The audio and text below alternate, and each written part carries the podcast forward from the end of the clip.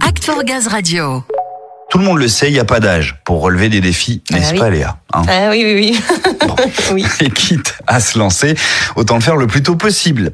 AnimaFac nous le prouve avec la machine à projet. AnimaFac, on l'a dit, c'est un réseau d'associations étudiantes, véritable booster d'idées, avec donc cette machine à projet. Et oui, il s'agit d'un programme d'accompagnement gratuit destiné à aider les porteurs et porteuses de projets associatifs innovants dans les domaines sociaux. C'est gratuit, ça dure trois mois. Le mieux, c'est de retrouver nos invités parce que c'est eux qui en parlent le mieux. C'est notamment Paloma, elle est avec Samuel. C'est vrai, Léa, que généralement pour les associations soutenues par la Fondation GRDF, j'ai plusieurs invités, mais pas cette fois. Mon invité est unique et c'est Paloma, en effet, Paloma Mérard. Bienvenue. Bonjour.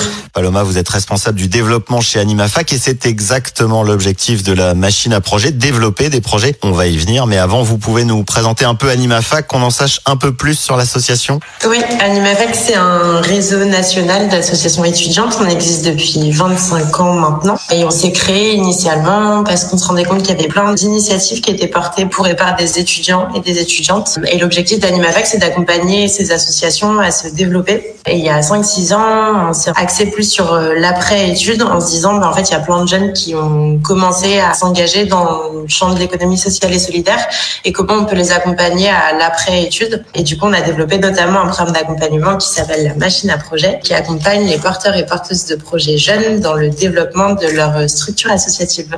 Alors c'est ça, il y a plusieurs options, je dirais, avec la machine à projet. On peut déjà avoir sa structure et là vous épaulez, vous venez en soutien pour la faire grandir. On peut aussi venir simplement avec une idée et l'envie de se faire aider pour monter sa propre association. Oui, on va accompagner des associations qui sont à différents stades de développement. Ça peut être soit des porteurs et porteuses de projets qui ont une idée, qui ont besoin d'un petit coup de pouce pour le développer. Et euh, on va aussi accompagner euh, des structures qui sont déjà euh, formées sous format associatif et qui ont besoin peut-être dans l'étape d'après d'accompagnement pour développer, professionnaliser leur asso. Et le but, c'est de miser aussi sur l'apprentissage pair à pair des plus petites structures peuvent s'imprégner un peu des expériences euh, des tout petits peu plus grosses structures. Il y a plein de spécificités qui sont liées au modèle associatif sur des questions de gouvernance, de recherche de financement, de structuration, de modèle économique, etc. Et le but, c'est aussi d'accompagner ces porteurs et porteuses de projets, de leur faire découvrir l'écosystème euh, au local, que ce soit l'écosystème ESS, l'écosystème des partenaires financiers, opérationnels, etc. Comme on a un réseau d'à peu près 4000 associations, euh, le but, c'est aussi de faire bénéficier les porteurs et porteuses de projets du réseau d'AnimaFac.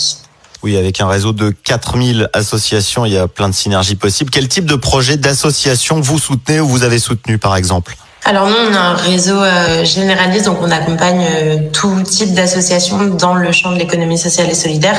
Plus spécifiquement sur la machine à projet, on a accompagné par exemple un projet qui s'appelle Copain Solidarité, qui est une association qui s'est euh, montée euh, au début de la crise du Covid et qui organise des distributions alimentaires euh, pour les étudiants et les étudiantes. Typiquement, c'est une association qui a été très médiatisée, qui s'est développée très rapidement, donc qui avait besoin d'un accompagnement sur un changement d'échelle.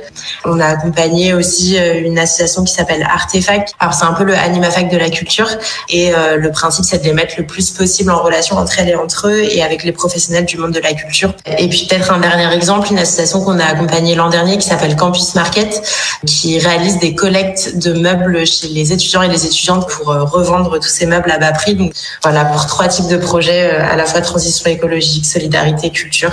Donc c'est assez assez vaste. C'est bien, on voit qu'il y a une forme d'économie circulaire étudiante, de solidarité qui se crée et qui s'étend. Le premier projet que vous m'avez cité, il a alerté sur la situation de certains étudiants pendant la crise. On parle de solidarité, d'accompagnement, vous soutenez, mais vous êtes soutenu aussi. De quelle manière il se traduit ce soutien de la Fondation GRDF alors? Alors on va être épaulé à plein de niveaux déjà dans la conception du programme. L'an dernier c'était des programmes de trois mois, là cette année on passe sur un format de six mois. Donc toutes ces réflexions autour du contenu du programme, autour de l'articulation, comment on crée de nouveaux partenariats avec euh, un écosystème euh, que la Fondation GRDF peut avoir. Donc un peu sur l'avant-projet, sur la construction des programmes et sur le pendant, on a été beaucoup soutenu aussi avec euh, une participation euh, de collaborateurs, collaboratrices de la Fondation GRDF euh, pour les jurys de sélection pendant le programme, au moment de la soirée de clôture. C'est toujours des moments qui sont hyper euh, importants pour les porteurs et porteuses de projets, bah, de rencontrer un peu tout l'écosystème et de se rendre compte de toutes les opportunités euh, auxquelles ils et elles ont accès et comment on s'améliore. Oui, il y a toujours cet aspect un peu de transmission de la fondation. Puis vous, vous le répercutez sur les 4000 associations du réseau. Alors l'année scolaire touche un peu à sa fin, Paloma, mais je crois qu'AnimaFac prépare déjà sa rentrée prochaine, la rentrée étudiante. Quels sont les projets à venir? Eh ben, la petite actualité un peu brûlante côté Alimafac, on a sorti un projet qui s'appelle La rentrée d'après, qui est une grande enquête qu'on a réalisée auprès de plein de jeunes étudiants et étudiantes sur euh, de quoi on a besoin et de quoi on a envie euh, pour cette future rentrée après cette crise. Donc voilà, on peut aller euh, regarder les résultats. Le but, c'est aussi de porter les sujets de vie étudiante auprès des décideurs et décideuses politiques. Et c'est le bon moment en ce moment pour le faire, je pense. Donc voilà, un petit mot de la fin. si vous avez des projets, si vous avez envie de faire évoluer les choses, changer le monde, on peut vous accompagner là-dessus.